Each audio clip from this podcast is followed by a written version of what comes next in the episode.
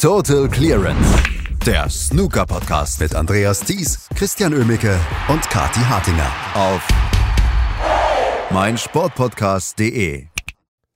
Die Halbfinalisten stehen fest der Weltmeisterschaft und das sind vier Halbfinalisten, die man vorher so vielleicht nicht erwartet hätte, bis auf, naja, Mark Selby. Äh, Mark Selby, Luca Brissell, Sija Hui und Mark Allen sind die vier Halbfinalisten. Wie das zustande gekommen ist und vor allen Dingen, wie Luca Brissell ins Halbfinale gekommen ist und wie auch Sija Hui ins Halbfinale gekommen ist, das bespreche ich jetzt mit Christian Emmeke. Hallo Christian. Moin Andreas. Das war ein bemerkenswerter Tag, den wir da gestern erlebt haben. Das war es ja, nachdem der erste Viertelfinaltag ja doch relativ verhalten war, so was die Gesamtleistung anging, ähm, wurden wir gestern dann doch sehr, sehr schön unterhalten noch.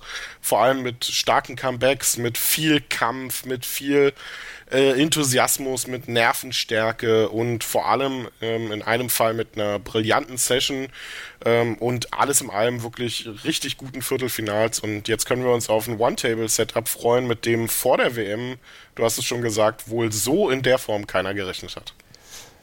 Luca Brissell hat gestern eine Session abgeliefert, die zum Zungeschnalzen war. Das müssen wir so sagen. Ich habe eine Session mal erlebt von Ronnie O'Sullivan, wo er einen Whitewash erlebt hat im Crucible. Das war damals gegen äh, Graham Dodd. Ich glaube, das war sogar das Weltmeisterjahr von Graham Dodd. Da hatte es nach der ersten Session 4-4 gestanden und nach der zweiten Session 12 zu 4. Am Ende kam Ronnie O'Sullivan irgendwie noch auf 12-7 ran und dann hieß es am Ende dann 13 zu 7 für, ähm, für Graham Dodd. Das, was gestern da passiert ist, das war erstaunlich, wirklich. Ronnie O'Sullivan, der in den ersten zwei Frames kaum an den Tisch kam, weil Luca Brissell hier gut gespielt hat und sehr, sehr gut gespielt hat und seinen Angriffsstil, den er das gesamte Turnier und wahrscheinlich auch seine gesamte Karriere nicht ablegen wollte, der das gestern wieder durchgezogen hat und dann sich irgendwann in einen Rausch gespielt hat. Wenn man sich nur die Frame-Zahlen anschaut, dann denkt man, ja, das war gut, aber das war jetzt nicht unbedingt das Überragende. Aber Christian, wie er gestern immer in der ersten Chance einfach so viele Punkte gemacht hat, dass Ronnie O'Sullivan einfach nicht mehr an den Tisch gekommen ist. Der hat es irgendwann versucht zu erzwingen und hat dann Fehler gemacht. Und Luca Brissell musste dann in Anführungsstrichen nur noch abräumen. Aber also ich möchte hier eigentlich nicht sagen, Ronnie O'Sullivan hat so schlecht gespielt, sondern ich möchte hier eigentlich nur die Leistung von Luca Brissell preisen. Wie geht's dir? Mir geht's da ähnlich. Ähm, in vielen ähm, Journalen online ist ja tituliert worden, dass man das äh, Prinzip mehr so herauslesen kann, dass Ronnie O'Sullivan dieses Match verloren hat. Ähm, das möchte ich ganz klar verneinen. Luca Brissell hat das gewonnen. Und wie er das gemacht hat in der gestrigen dritten Session, muss ich sagen, habe ich so in der Form vorher nicht erwartet.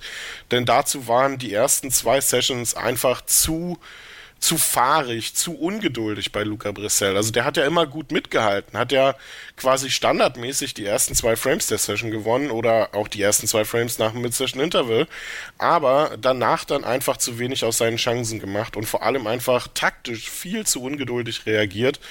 Und so ist Ronnie O'Sullivan ja mit einem 10 zu 6 in diese dritte Session reingegangen. Und ich glaube, kaum jemand hat da ein Comeback des Belgiers für möglich gehalten. Der hat sich den 17. Frame erkämpft, in dem hat Ronnie O'Sullivan dann äh, durchaus Chancen gehabt, aber sie einfach nicht konsequent ausgenutzt. Brissell holte sich den auf die Farben und hat danach nicht mehr zurückgeschaut. 112, 64, 72, 61, 78, 63, um das hintereinander weg vorzulesen. In fast allen der Frames hat Ronnie O'Sullivan durchaus die erste Chance gehabt im, im, im Durchgang. Frame 19, 20 und auch im 23. Frame machte dann aber relativ schnell entweder einen Fehler oder verstellte sich, sodass er aussteigen musste. Also es lief nicht so viel bei Ronnie O'Sullivan zusammen, aber wie Luca Brissell dann in diese Situation reingegangen ist und die Chancenverwertung, äh, also und seine Chancen verwertet hat, ist einfach nur sehr, sehr schön anzuschauen gewesen. Und das ist das Spiel, was Luca Brissell groß gemacht hat. Ähm, in, in seiner Jugend schon und vor allem auch dann, wenn er so zu Turniersiegen gefegt ist. Ähm, es fehlt die taktische Geduld und das ist vielleicht auch was, was er gegen CJ Hui im Halbfinale lernen muss, denn die Distanz wird noch mal länger, wird Luca Brissell nicht gefallen. Aber er wird als Favorit in dieses Match reingehen äh, muss er, das ist ganz klar. Ähm, und CJ Hui ist aber jemand, der deutlich mehr Geduld mitbringt, werden wir gleich noch drauf zu sprechen kommen und von daher taktisch vielleicht einen kleinen Vorteil hat. Also, aber alles in allem gestern wirklich brillante Session, kein einziger Frame für Ronnie O'Sullivan und damit ist Titel Nummer 8 jetzt erstmal für ein Jahr ad acta gelegt. Luca Brissell hat meiner Meinung nach schon im, in der zweiten Session ein bisschen was liegen lassen. Du hast es angesprochen, fahrig, ungeduldig da hat nämlich Ronnie O'Sullivan auch die Chancen bekommen und hat sie nicht nur hat sie genutzt. In der dritten Session konnte er sie nicht nutzen und dann ja, dann, dann stieg der Druck immer weiter und ich hatte das Gefühl, so ab 10 zu 8 hatte ich das Gefühl, nee, das wird Ronnie O'Sullivan heute nicht gewinnen. Ähm, natürlich kann man dann sagen, ja, jetzt kannst du groß, groß labern und so, aber trotzdem hatte ich das Gefühl, dass es ähm, Luca Brissell auf einem, auf einem Niveau zu dem Zeitpunkt schon gespielt hat, dass ich gedacht habe, ja, hier ist noch was, hier liegt noch was ganz Großes in der Luft. Mit welcher, mit welcher Schnelligkeit, mit welcher äh, dann auch Brutalität er diese Frames innerhalb kürzester Zeit dann ja auch zugemacht hat, das lässt mich nach wie vor Kopfschütteln zurück. Das ist eine Leistung, die ich so ganz selten im Crucible gesehen habe. Vor allen Dingen nicht von jemandem, der vor diesem Jahr kein einziges Match dort gewonnen hat. Ja, genau, das kommt hinzu. Und was heißt groß labern? Ne? Ähm, du hast es ja gestern in unserem äh, internen Chat ähm, von Total Clearance geschrieben. Ich glaube auch so ungefähr bei 10 zu 8, dass äh, Luca Brissell das gewinnen wird. 13-11 oder 13-10. Also Ehre wem Ehre gebührt an der Stelle. Ähm, es ist eine tolle Leistung gewesen von Luca Brissell, aber ich bin immer noch davon überzeugt, dass der nicht das Zeug hat, Weltmeister zu werden, in der taktischen Verfassung, wie er, wie er ist, weil da muss er mir erstmal beweisen, dass er auch durch, durch hart erkämpfte Frames durchgehen kann, äh, weil man, stellt, man stelle sich mal vor, er trifft im Finale der Weltmeisterschaft auf Mark Selby.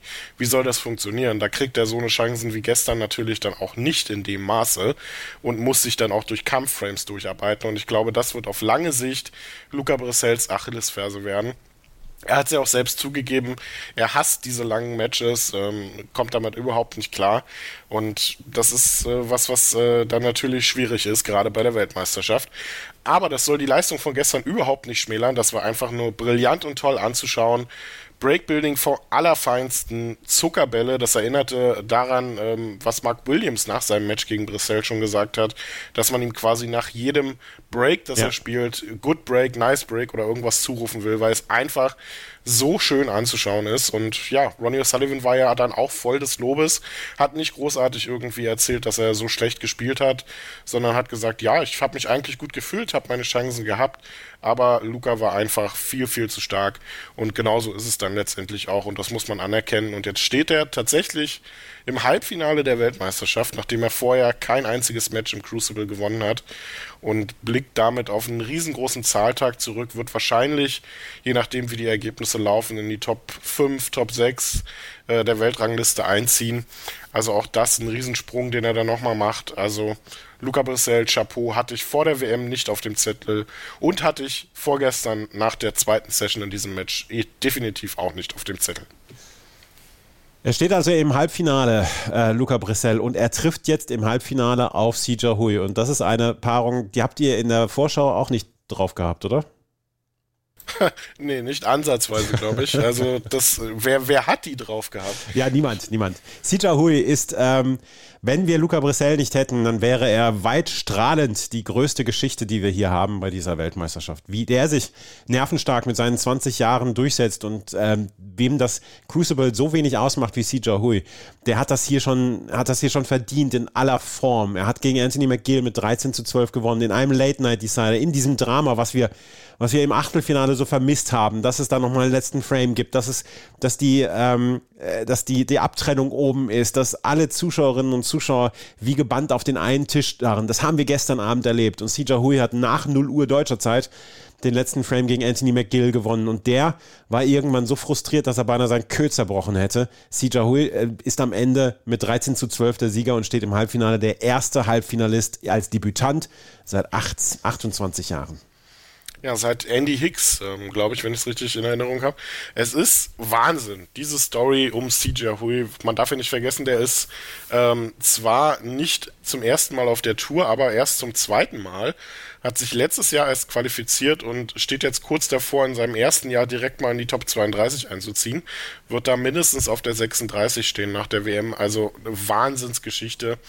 Diese Weltmeisterschaft. Und der hat ja nicht irgendwen rausgehauen aus diesem Turnier. Der hat Robert Milkins geschlagen, einen der formstärksten Spieler dieses Jahr, Sean Murphy einen der formstärksten Spieler dieses Jahr und Anthony McGill jetzt, also den Mann, der hier Judd Trump und Jack Lisowski aus dem Rennen genommen hat und ähm, wirklich viel Cru Crucible-Erfahrung mitbringt und der auch so ein bisschen für diese WM lebt.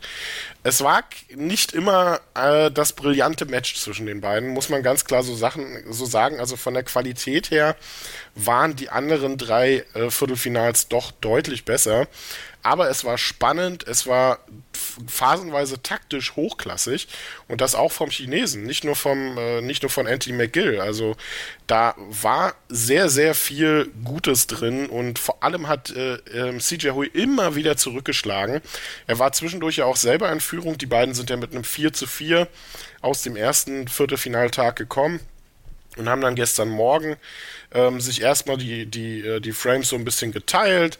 Ähm, CJ Hui lag in Führung, ähm, hatte den besseren Start in die Session erwischt. Anthony McGill schlug dann nach dem Mid-Session-Interval zurück, ging dann nämlich seinerseits in Führung.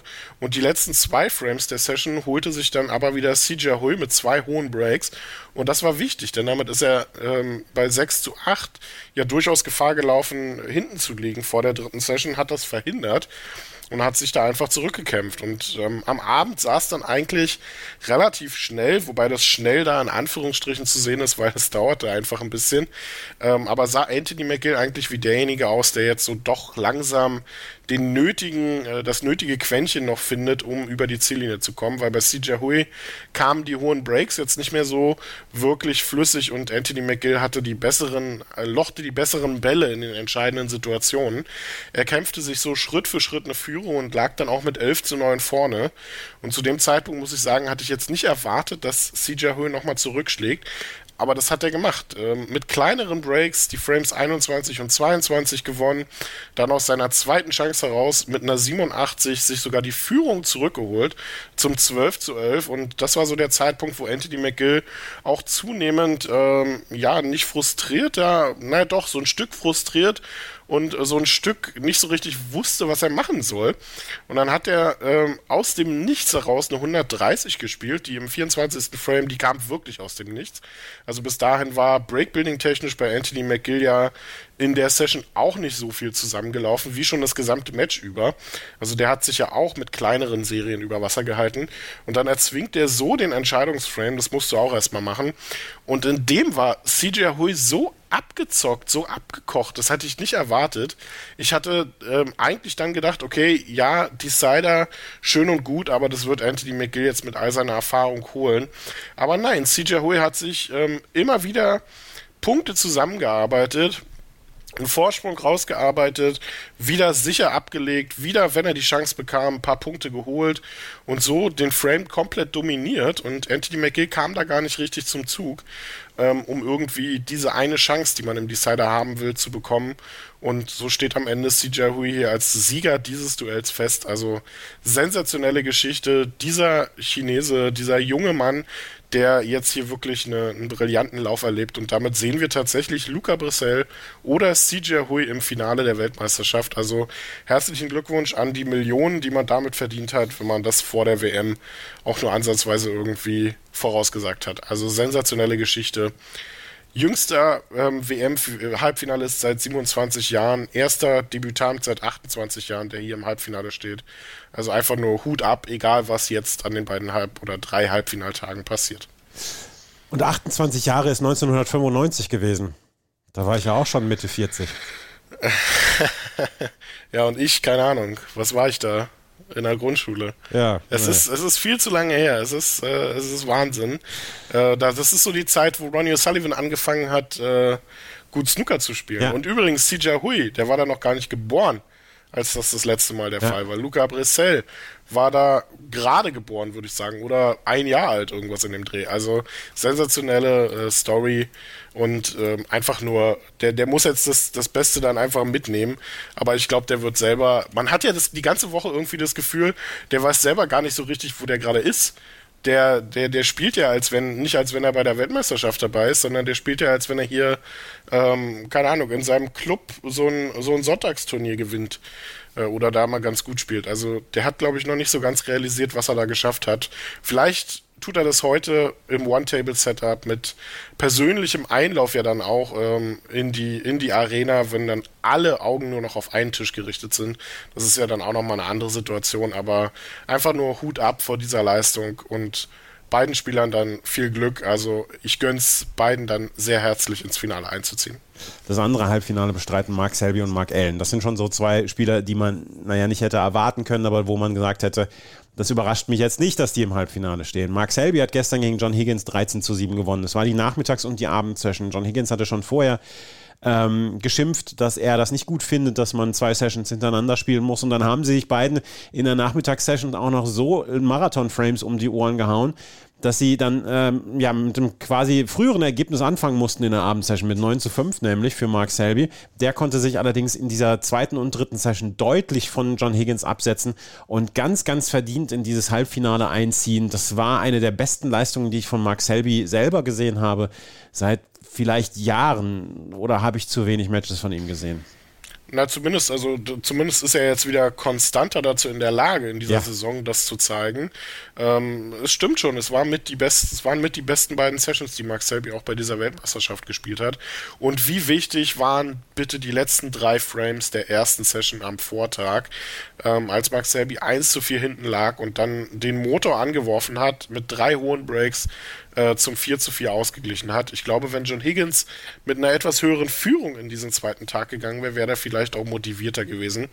Denn man kommt nicht umhin zu sagen, dass der Schotte gerade zu Beginn der zweiten Session gestern sehr frustriert, sehr mies gelaunt, wenn nicht sogar ein bisschen demotiviert wirkte, angesichts der Tatsache, dass er da zwei Sessions hintereinander spielen musste. Also der wirkte nicht so ganz fokussiert auf das Match und das hat man dann halt eben auch gemerkt. So hat sich Max Selby dann peu à peu einen Vorsprung rausgearbeitet, stahl John Higgins den ersten Frame noch vor der Nase weg mit einer 67er Clearance, nachdem der Schotter eine 57 vorgelegt hatte und holte sich dann auch die nächsten äh, Frames, bis auf einen, den John Higgins dann noch gewinnen konnte mit einer 68 seinerseits. Ansonsten holte er sich alle Frames in dieser Session und ging so mit äh, 9 zu 5 nach der Session in Führung. Die wurden dann so gegen 18.30, 18.40 wurde das dann abgebrochen, damit die Pause zwischen den beiden Sessions noch lang genug ist. Und am Abend ging es dann auch im Prinzip erstmal gewohnt weiter. Mark Selby holte sich wieder drei Frames der ersten vier vor dem Mid-Session Interval. John Higgins nur mit einer 65 in der Lage, so ein bisschen Ergebniskosmetik zu betreiben. Aber alles in allem war das bei Mark Selby einfach sehr rund, sehr solide gute Breaks gespielt, zwischendurch zwar auch mal ein paar Bälle verhauen und äh, vielleicht nicht immer die besten Safeties gespielt, aber John Higgins war einfach zu selten in der Lage, da mitzuhalten. Lochte immer wieder fantastische Bälle, so zum Beispiel auch einen roten Einsteiger, die ähm, untere äh, Kopfbande entlang ähm, an der schwarzen äh, Tasche. Das war ein fantastischer Ball, den er da gelocht hat und hat dann zwei Bälle später einen leichten roten komplett neben die Tasche gesetzt. Also das sind einfach Sachen, die John Higgins gestern so ein bisschen das Genick gebrochen haben. Umso überraschender war dann, dass er aus dem Mid-Session Interval nochmal deutlich motivierter rauskam und da aus dem ersten Ball heraus eine 102 spielte. Aber das war dann letztendlich auch nur Ergebnis Kosmetik, wie es so schön heißt. Ähm, die zweite Chance im 20. Frame nutzte Max Selby dann zu einer 67 und das war der Schlusspunkt unter dieses Match. Ähm, alles in allem wirklich tolles, äh, tolle Leistung von Mark Selby bei dieser Weltmeisterschaft und ein bisschen enttäuschend für John Higgins, nachdem der ja in seinen ersten zwei Matches äh, seine Gegner da komplett auseinandergenommen hat. Der hat dann nur fünf Frames abgegeben in den ersten zwei Matches und äh, Karen Wilson wird vielleicht auch ein bisschen enttäuscht sein, weil ich glaube, der hätte etwas mehr Gegenwehr leisten können gegen Mark Selby über diese zwei Sessions hintereinander gestern. Mark Selby, also in diesem Halbfinale und dort trifft er auf Mark Allen und ich glaube, das ist ein Match, auf das wir uns alle freuen können. Bei Brissell gegen CJ Hui wissen wir nicht, was uns erwartet. Bei Mark Allen gegen Mark Selby, glaube ich, haben wir eine Vorstellung, was uns dort erwartet. Und Mark Allen hat es gestern geschafft, den Angriff von Jack Jones abzuwehren. Jack Jones, der ein so couragiertes Match über diese drei Sessions gespielt hat und Mark Allen musste alles aufbieten, um das am Ende zu gewinnen und ähm, ja, am Ende so ein bisschen davon zu ziehen dann auch, weil es sah sehr lange nach einem ganz, ganz engen Match aus. Ja, das war ein br brillantes Duell äh, zwischen den beiden. Wirklich ein fantastisches Match. Und zwar nicht jetzt unbedingt vom Offensivsnooker oder vom Break-Festival her, sondern einfach von der taktischen Finesse beider und einfach vom Kampfgeist, den beide da in die Waagschale geworfen haben.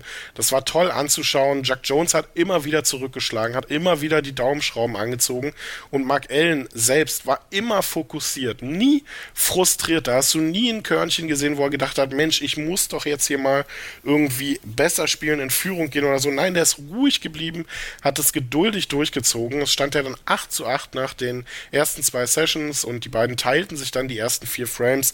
Gestern in der Morgen-Session auch. Ähm, Jack Jones mit einer 77 und einer 124, Mark Allen mit einer 66 und einer 64. So stand es dann 10 zu 10. Und nach dem Mid-Session-Interval ging es dann so langsam in Richtung Mark Allen. Und zwar wieder über brillanten Kampfgeist beim Nordiren, der den 21. Frame noch von hinten stahl. Jack Jones da ähm, nicht konsequent genug in der Chancenverwertung Richtung äh, Endspiel auf die Farben, verlor diesen Frame dann noch auf Pink. Ähm, und Mark Allen schlug dann weiter zu, holte sich aus seiner zweiten Chance eine 64 im 22. Frame. Und Jack Jones steckte trotzdem nicht auf. Der 23. war wieder sehr taktisch umkämpft. Da waren viele kleine Breaks dabei. Mark Allen holte sich hier ein paar Punkte, da ein paar Punkte, kämpfte sich so Schritt für Schritt nach vorne. Und dann war dann kurz vor dem Frameball und ähm, den lochte er einfach nicht. Und Jack Jones versuchte zurückzukommen und dann entbrannte wirklich ein tolles taktisches Duell auf die letzten Roten.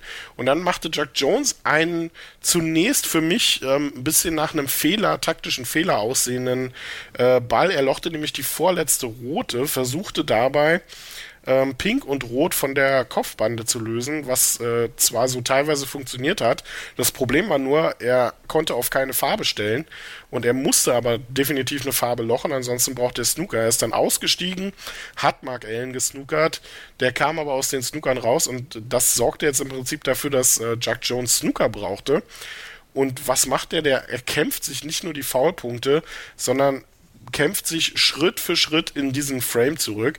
Das waren brillante Snooker, die Jack Jones da phasenweise gelegt hat. Mark Allen ähm, kam, war eigentlich öfter damit beschäftigt, auf die Bande zu klopfen, als äh, aus dem Snooker herauszukommen. Also das äh, war wahnsinnig gut anzuschauen. Aber auch da ist der Nordire ruhig geblieben, cool geblieben und äh, Jack Jones hat dann äh, ver versucht äh, auf die Farben dann nochmal zu snookern, als äh, ähm, Mark Allen dann die grüne lochte, um dafür zu sorgen, dass Jack Jones wieder Snooker brauchte und dann war es auch kurze Zeit später dann entschieden ähm, nachdem Jack Jones dann seinerseits ein weiteres Foul gemacht hatte und Mark Allen dann braun bis äh, blau äh, lochte. Die pinke blieb dann vor der Tasche zwar liegen, aber äh, Jack Jones kam nicht mehr an den Tisch, beziehungsweise kam dann nur noch dazu, um zu gratulieren. Also das war ein brillantes Ende. Jack Jones, der alles reingeworfen hat in dieses Match, was er in sich gefunden hat. Der ist ja auch Debütant gewesen hier und nun erstmals im Viertelfinale gewesen. Also sensationelle Leistung und Mark Allen ist zurück. Und das kann man wirklich so sagen. Ähm, es ist immer noch nicht das brillante Hurra-Spiel, was ihn die erste Saisonhälfte so hat dominieren lassen, aber es ist ein bisschen was von beidem und es ist vor allem eine ganze Menge Kampfgeist und innerer Wille bei ihm vorhanden. Also der ist brandgefährlich. Ich freue mich jetzt schon auf dieses Match zwischen Mark Allen und Max Selby und egal wer es gewinnen wird, ähm, derjenige wird als Favorit ins WM-Finale gehen. Und er hat sich von den ganz Großen das mit dem heißen Wasser abgeguckt über das Turnier. ja, so ein bisschen ähm, machen ja viele. Ronnie O'Sullivan hat das ja, glaube ich, groß gemacht, ja. so ein bisschen. Ähm, er hat äh, aber auch Silber poliert ganz zu Anfang. So, so zwischendurch in seiner Karriere mal. Das hat er noch nicht gemacht, Mark Allen. Ja, Ronnie Simon hat auch Fingernägel gekaut, ist vielleicht auch nicht so die, bessere, ja, die beste nee. Angewohnheit. Ähm, nein, Mark Allen macht das einfach wirklich, wirklich clever, wirklich super. Und mir gefällt einfach auch seine Einstellung am Tisch. Das ist einfach, äh, du wirst da selten irgendwie einen frustrierten Mark Allen sehen derzeit. Der ist einfach fokussiert, der ist willensstark, ähm, der nimmt das, was er kriegt und äh, das ist einfach äh, eine, eine fantastische Einstellung. Auch für so eine Weltmeisterschaft, gerade über die langen Distanzen. Und jetzt hat er es dann dann endlich wirklich ins One-Table-Setup geschafft, nachdem Sean Murphy es ja zu Beginn der Woche schon attestiert hatte, ähm, wo äh, die, die Farbbeutel-Aktion war, wo dann nur an einem Tisch gespielt wurde. Jetzt hat er es zum echten One-Table-Setup geschafft, zum zweiten Mal in seiner Karriere. Das letzte Mal ist auch schon schlappe 14 Jahre her. Wahnsinn, ne? Ähm, also Mark Selby gegen Mark Allen. Tolles Halbfinale, auf das wir uns da freuen können. Mark Allen wünscht sich Sean Murphy als Kommentator für dieses Halbfinale, dass er endlich mal das One-Table-Setup kommentieren kann und dass er das, dass sie das auch ganz, ganz nah beieinander dann sehen können. Ähm, wir werden heute die ersten zwei Sessions erleben. Also die erste Session von Sija Hui gegen Luca Brissett um 14 Uhr und heute Abend dann Mark Selby gegen Mark Allen um 20 Uhr. Heute gibt es nur zwei Sessions und morgen werden wir dann natürlich darüber sprechen, wie diese ersten beiden Sessions abgelaufen sind. Bei Total Clearance, was ihr überall hört könnt, wo es Podcasts gibt, bei Spotify natürlich auch und bei meinsportpodcast.de. Total Clearance. Der Snooker Podcast mit Andreas Thies, Christian Ömicke und Kati Hartinger auf meinsportpodcast.de. Wie baut man eine harmonische Beziehung zu seinem Hund auf? Puh, gar nicht so leicht. Und deshalb frage ich nach, wie es anderen Hundeeltern gelingt, beziehungsweise wie die daran arbeiten. Bei Iswas Dog reden wir dann drüber. Alle 14 Tage neu mit mir, Malte Asmus und unserer Expertin für eine harmonische Mensch-Hund-Beziehung, Melanie Lippisch. Iswas Dog mit Malte Asmus. Überall, wo es Podcasts gibt.